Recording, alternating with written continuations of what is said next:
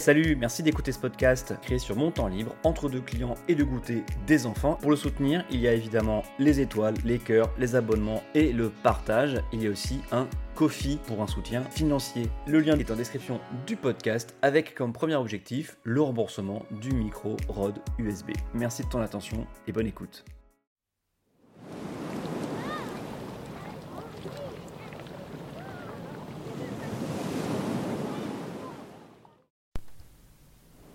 Est-ce que vous connaissez Karim Zeribi, ancien élu marseillais, brièvement député européen entre 2012 et 2014 Non, sauf si vous lisez actuellement la presse, la rubrique justice, ou si vous regardez ou écoutez RMC ou C8. Eh bien, accrochez-vous parce que je vais vous raconter une promenade faite avec lui en été 2013 dans la cité phocéenne. Bonjour, bonsoir, bienvenue dans Adrien parle politique 15 minutes pour ce cinquième épisode d'Histoire politique subjective la série de l'été, où je vous raconte un événement politique, une anecdote, de préférence pas trop connue, de manière totalement subjective. Avant de commencer, n'hésitez pas à partager ce podcast, à vous y abonner, quelle que soit la plateforme d'où vous m'écoutez, et à me retrouver sur Twitter, ADSAUM. Au programme aujourd'hui, on part à l'Estac avec le futur maire écolo de Marseille. Enfin, c'est ce qu'on pouvait entendre ou lire à l'époque. Laissez-moi vous expliquer et vous remettre un peu de contexte. Tout d'abord, j'ai eu envie de parler de cette histoire à cause de l'actualité récente, puisque le 8 juillet 2020, le procureur Étienne Perrin à Marseille a requis deux ans de prison avec sursis et une amende de 50 000 euros et une inéligibilité de 4 ans à l'adresse de Karim Zeribi. Le procureur euh, le reconnaît, hein, je cite, euh, il n'y a pas eu d'enrichissement personnel, mais il précise ensuite, l'enrichissement peut-être que vous avez obtenu des moyens que vous n'auriez pas dû obtenir, notamment via deux associations que Karim Zeribi a créées, et c'est ce que dit le procureur. En fait, au terme d'une longue enquête, le juge d'instruction a conclu à une confusion des genres entre le milieu associatif et l'intérêt politique des campagnes de Karim Zeribi, le premier, donc les associations, finançant le second, la politique. Concrètement, hein, pour faire simple, des fonds associatifs, on parle de 85 000 euros quand même, auraient financé notamment un sondage sur la notoriété de Karim Zeribi ou des outils de communication à son service, ou encore euh, auraient euh, permis de payer le loyer de son association politique Nouvelle France. Tout cela, note euh, la juge d'instruction, dans le but, là aussi, je cite, d'améliorer et d'optimiser l'efficacité de sa campagne électorale sans en impacter le budget. Et vous le savez, un budget de campagne, c'est plafonné et c'est toujours trop bas. Euh, si vous pouvez externaliser certains coûts, eh bien, ça peut être un avantage appréciable, en plus de permettre de payer plus de monde, hein, de rémunérer plus de fidèles et de soutien, ou juste de faire plus de choses. Ça veut dire que de l'argent destiné à financer une activité associative et versé par des pouvoirs publics aurait été détourné pour financer des activités politiques. C'est évidemment illégal. À l'heure où j'enregistre cet épisode, nous n'avons que la réquisition le jugement. Euh, le jugement est annoncé pour le 9 septembre, si j'en crois euh, Karim Zeribi, sur son propre compte Twitter. Et ça m'a rappelé des choses, donc voilà pourquoi j'ai pensé à cette anecdote 2013 que je m'en vais vous conter. Nous sommes fin août 2013 à Marseille. Les Verts, ou EELV comme il est convenu de les appeler euh, désormais, tiennent leur université d'été, ou plutôt leur journée d'été, à l'université Saint-Charles, juste à côté de la gare du même nom. Duflo et Canfin sont encore au gouvernement, respectivement au logement et au co-développement. Le groupe écolo à l'Assemblée nationale est encore en un seul morceau. Pour l'instant, tout va bien. On a même un tout nouveau ministre de l'écologie, Philippe Martin, qui ça qui a remplacé au pied levé Delphine Bateau, qui elle-même avait remplacé au pied levé la très éphémère Nicole Brick, qui n'était restée ministre de l'écologie qu'un mois et quelques jours, à cause d'une histoire de forage au large de la Guyane. Oui, oui, tout allait très bien. La gauche dirigeait une vingtaine de régions, une majorité de départements, et la catastrophe des municipales de 2014 n'était pas encore arrivée. Mais je prends de l'avance. À l'époque, Karim Zeribi est député européen, car il a remplacé Vincent Payon, qui est devenu ministre. Il était en effet candidat en 2009 sur la liste du Parti socialiste, mais il siège à cette année-là, en 2013, au groupe EELV, car de socialiste en 2009 au moment de l'élection, il a rejoint EELV en 2010, donc il siège avec les écolos. Magie du mercato politique. Élu local marseillais, il est aussi président de la Régie des transports marseillais, la RTM. Ça aura son importance pour la suite de mon anecdote. Vous le savez peut-être, mais les journées d'été, ce sont des plénières, le truc solennel avec du monde qui écoute et les stars qui parlent euh, dans des grands amphithéâtres. Mais ce sont aussi beaucoup, beaucoup d'ateliers et des tables rondes euh, à euh, l'influence plus modeste. Certains de ces ateliers sont organisés à l'extérieur, ça peut être des visites de quartier, des démonstrations de réussite de politique écologique ou, ou, juste de la politique municipale, ça peut être aussi des visites sur des lieux de combat écolo, etc. C'est ce que proposait Karim à qui il voulait, un tour à l'Estac, pour voir ce qu'il arrivait à faire de bien avec le tissu associatif local. Moi je me dis, allez, on va voir ce que propose le Gonze, et j'embarque même ma copine avec moi, c'est aussi l'occasion de découvrir une partie de Marseille qu'on n'a jamais vue.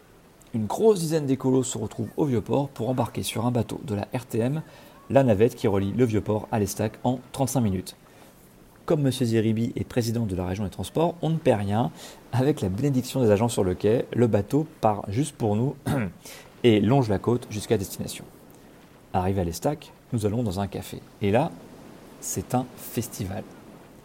Dans la pièce où nous nous serrons, deux groupes se font face. Les écolos de LV et des Marseillais de l'Estac, en tout cas du quartier, du secteur, tous invités par Karim Zeribi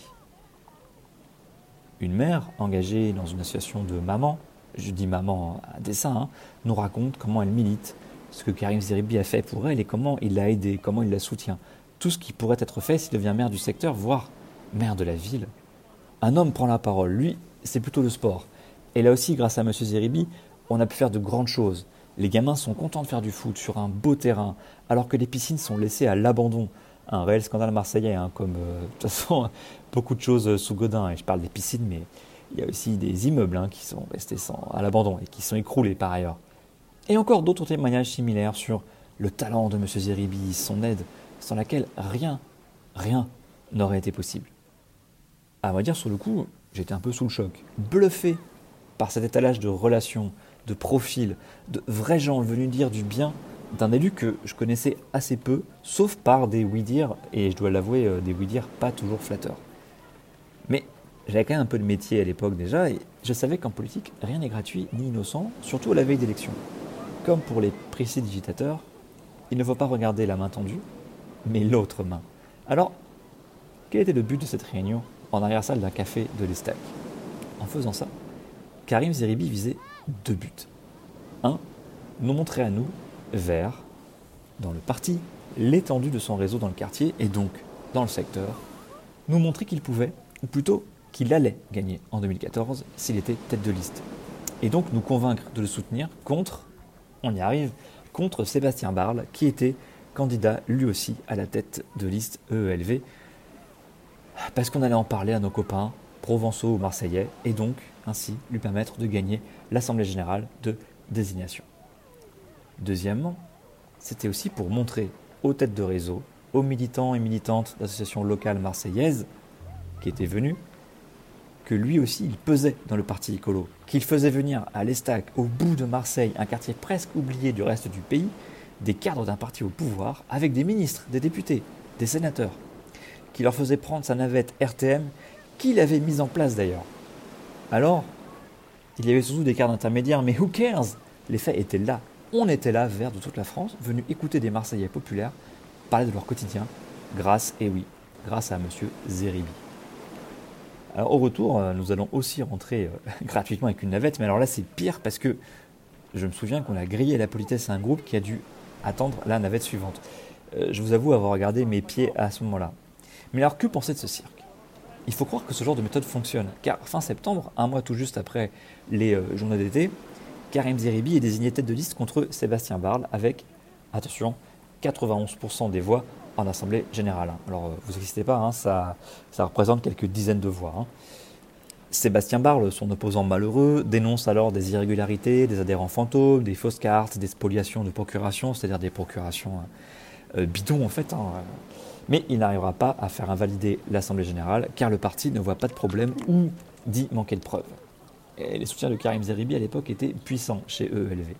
Alors pour situer, Sébastien Barle, c'est l'écolo historique de Marseille. C'est lui qui sera plus tard tête de liste EELV aux élections municipales de 2020 cette année et qui d'ailleurs a refusé l'alliance avec le printemps marseillais menée par Michel Rubirola, une verte elle aussi, mais suspendue Parce que la consigne du parti, c'était on fait une liste autonome, pas une alliance aussi large que le printemps marseillais. Bon, vous suivez?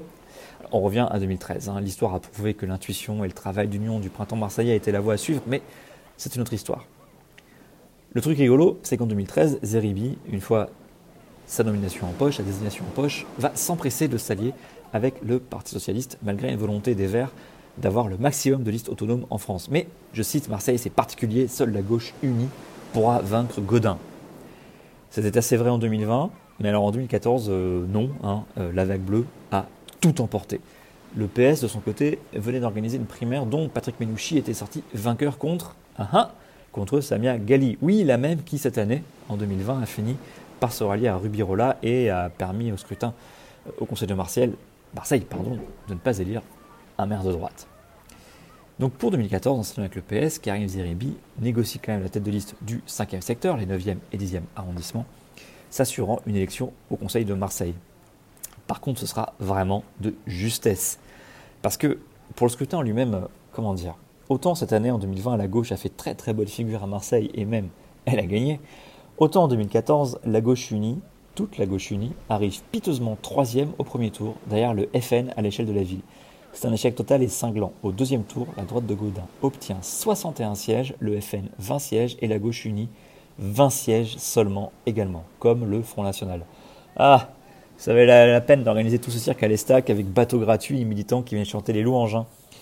Parfois, je repense à ces hommes et ces femmes. Ils étaient sûrement sincères.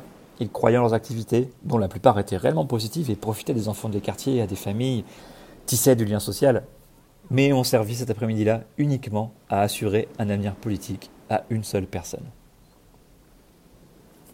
La suite de la carrière politique de Karim Zeribi n'est pas très intéressante, hein, entre chroniques sur RMC ou C8 et tentatives de retour en politique. Il est tellement mainstream qu'il tentera le soutien à Macron en 2017, et tout ça n'ira pas plus loin. Pour l'instant en tout cas. Ceci conclut notre chapitre marseillais de cette série d'été. Merci de m'avoir écouté jusque-là. Pensez à vous abonner, quelle que soit la plateforme d'où vous m'écoutez, Profitez bien de vos vacances, ou en tout cas de votre été. Mettez vos masques quand c'est nécessaire, et à la semaine prochaine pour le dernier épisode de cette série d'été. Des bisous.